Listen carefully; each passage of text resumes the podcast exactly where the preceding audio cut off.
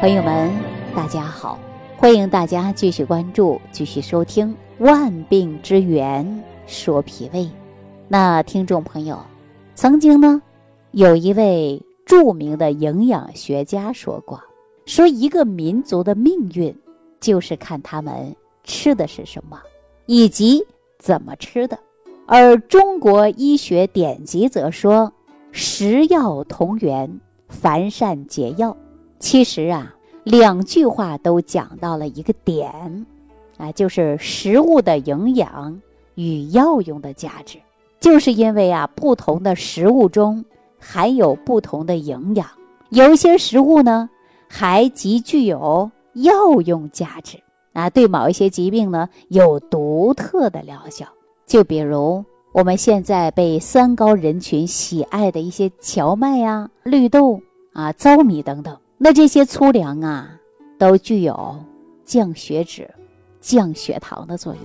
那事实上呢，古人呐很早对食物的药效有了一定的认识。有人认为神农呢便尝百草，当时啊并不是寻找药物，而是寻找食物啊，是在寻找食物的过程中发现一些食物的特殊作用。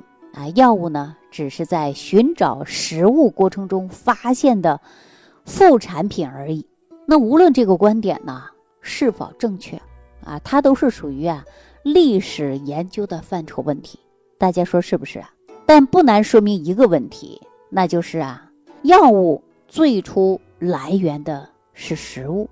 那我在节目当中啊，就提倡啊，药补不如食补。那对于我们现代人来说呀。不仅省去了选择药品的烦恼，而且呢，能够让人呐在食物制作过程中享受的是乐趣。那对我们现代的人来说呀，就是选择一些啊食补取材呢是非常非常简单啊，也非常容易。那就比如说大枣吧，大枣它就可以补气血呀，有健脾胃呀；山药啊，可以呢补脾胃、滋肺肾的。木耳、核桃呢，也可以呀，补脑强心的，润肺生津；贝母呢，能够润肺养肺、化痰止咳。大家再说一说芝麻，芝麻呢就能够啊补肝肾、润五脏；何首乌呢可以延年益寿，哈养肝补血。就是我们家常当中用到的大蒜，大蒜也可以对抗疲劳，防止痢疾啊，降血压呀。还有一些水果也有一些缓解疾病的功效。那比如说枇杷，枇杷就可以止咳啊。我们经常啊就把这个枇杷叶经过炮制啊治疗呢，就是慢性的咳嗽病，对吧？支气管病。然后呢，我们会发现市面有卖的就是枇杷膏，以前大家都有喝过吧？那梨呢？大家说吃梨怎么样啊？它可以清热。是不是啊？所以说我们秋天有很多人做成秋梨膏啊，又可以润肺的，而且呢，荔枝也可以强肝健胰，橘子则润肺化痰健脾啊，顺气的功效。所以说食物啊，我们取材呢非常简单方便，制作起来也不麻烦，是不是啊？可以炖呐，可以熬啊，也可以呢。大家都知道说药补不如食补，食补的好处也非常多啊。但是呢，我们说缺少对食物的这个热情，呃，有一些人呢，往往是三分钟热度啊，说吃这个好，那一下就吃，吃个两天三天怎么样啊？不坚持，是不是啊？感到食补特别是新鲜啊，就动手做了，过几天没兴趣了啊，这个呢是不可取的。我之前给大家说过，啊，也经常给大家讲，说这个脾胃病啊，不是个小病。需要我们终身的去养护脾胃，绝对你不是听了我几期节目之后一时兴起冲动的行为。我经常说啊，我们要把终身养护脾胃的意识的根啊，要植入在我们生活当中，要明白一年四季，通过一日三餐去养脾胃，要形成习惯。坚持下去，一次、两次起不了什么效果，就拿食补来说，那也是需要我们长期坚持才能出奇效啊。以前呢，在节目当中给大家提到一个健脾的食疗方，大家还记得吗？就是五行健脾散。说到这个方子呢，就是非常经典啊，有很好的健脾祛湿、安神的作用。但是呢，经过我们的耐心的制作啊，坚持把它当做早餐长期吃，那这个方子啊，其实呢，已经啊，啊，很多人都在受益的，也有很多人自己都在做的。那您如果说脾胃虚寒，体内呢湿气也比较重的话呀，也可以来试试。当然呢，我在节目当中啊，呃，经常呢会给大家推出一些非常有用的食疗方法啊。您呢有什么地方不明白的，也可以呢随时在我节目的评论区啊，大家可以给我留言嘛，我都会给大家及时的进行回复。另外呢，我还会发现有这样的一个问题啊，有些人呐总是认为啊，这个外国的进口食品。比我们中国的食品呢有营养啊！说外国人呢不进行食疗，认为食疗呢都是中医的那老套了啊，是过时的东西的，不可信。其实这种看法呀是完全不对的，对吧？我给大家举个简单的例子啊，那前几年呢都说啊这个呢是纳豆很好啊，都吃纳豆。那据说呀，日本向中国推销的这个纳豆。纳豆当中呢含有丰富的尿激酶，啊，具有非常好的保健功能，可以说是健胃解毒啊。可是后来呢，有很多人呐就买回来了纳豆，那发现这个纳豆啊，其实就是我们的豆豉发酵过程中的半成品，而豆豉在中国随处可见，不足为奇。中医自古以来呀，对大豆的药用功效。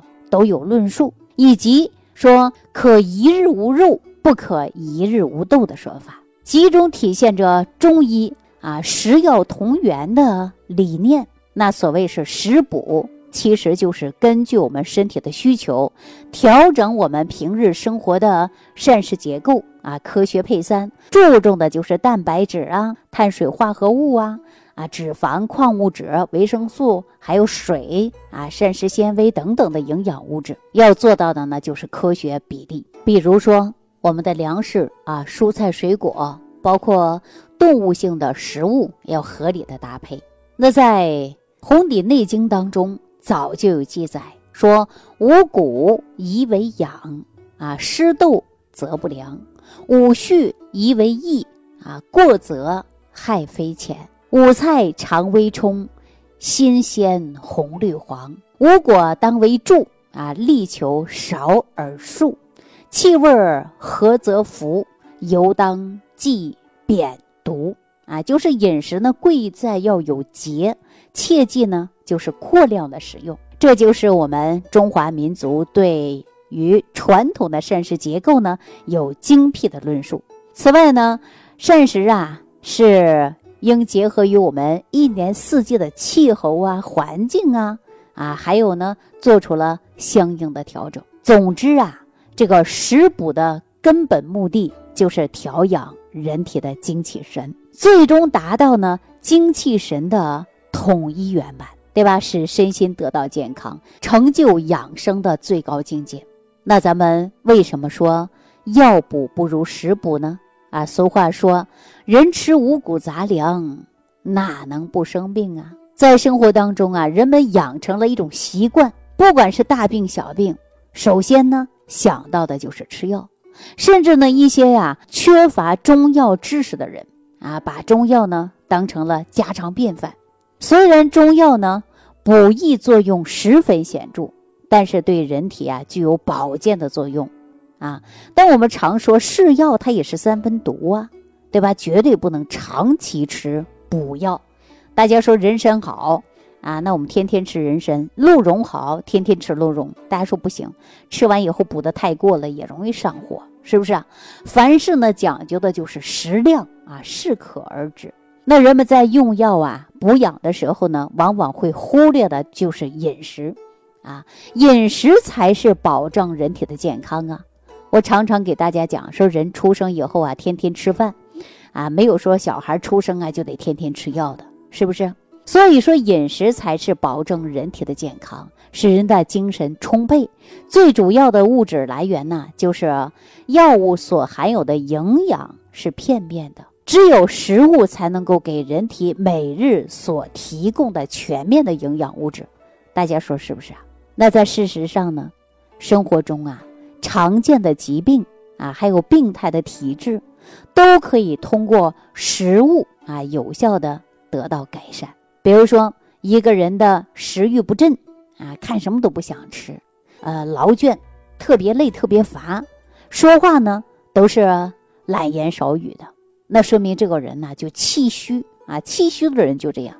那我们大家说可以通过食物来调一调啊，也可以吃一些牛肉啊、蛋类啊，啊，甚至一些羊肉啊，啊，还有呢这个奶制品呐，这些都是很好的呀。因为这些呢，它都是有补气的效果，所以说补气的效果呀，从食物来补是非常非常好的。只要不是非常严重或者是长期存在气虚的症状，都可以通过食补，很快就可以达到一个缓解。比如说，如果说盲目的服药啊，很容易导致一些副作用啊发生，对人体呢还是有伤害的，对不对？那尤其呢是年老体弱的。啊，如果说，呃，不适当的进行药补，很可能会因为虚则不受补，而且呢还会产生不良的反应。所以说呀，药补并不是理想的进补方式。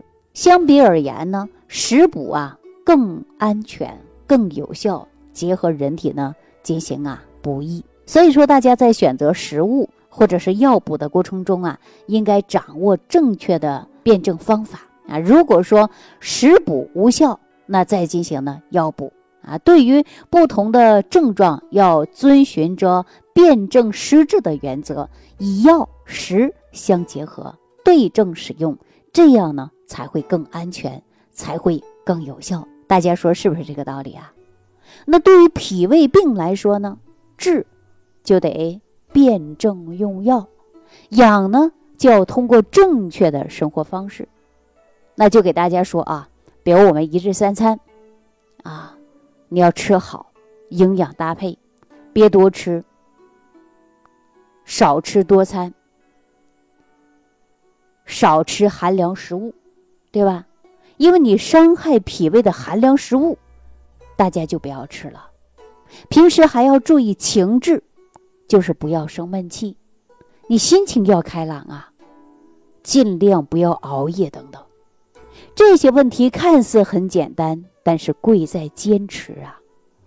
要想去除脾胃病，那我们必须在用药治疗及时止损，同时还要通过七分养，要治养结合，治养并重两手抓，只治不养，只养不治，甚至不知不养。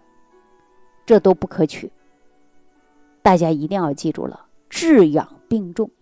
你光养不治，那是不行的；你光治不养，那你是白忙的。所以说，大家记住了，治养并重。好了，朋友们啊，大道理呢，咱就不讲那么多了。总之，脾胃病啊，它可不是一个小病。那在下期节目当中呢，我和大家啊。从现代营养学的角度，来跟大家谈一谈中医里所说的水谷之精微，啊，来了解一下。那在古代呀是没有显微镜的，对吧？古代有显微镜吗？大家说没有。可是我们古人呐，却是非常非常的智慧。那咱下期节目当中呢，再跟大家聊这个话题。好了，感谢朋友的收听，感谢大家的点赞、转发、评论，啊，感谢大家给我评分，啊，谢谢大家。嗯，下期节目当中我们再见。感恩李老师的精彩讲解。想要联系李老师的朋友，请点击屏幕下方的小黄条，即可联系李老师食疗营养团队，获得李老师的帮助。感谢您的收听。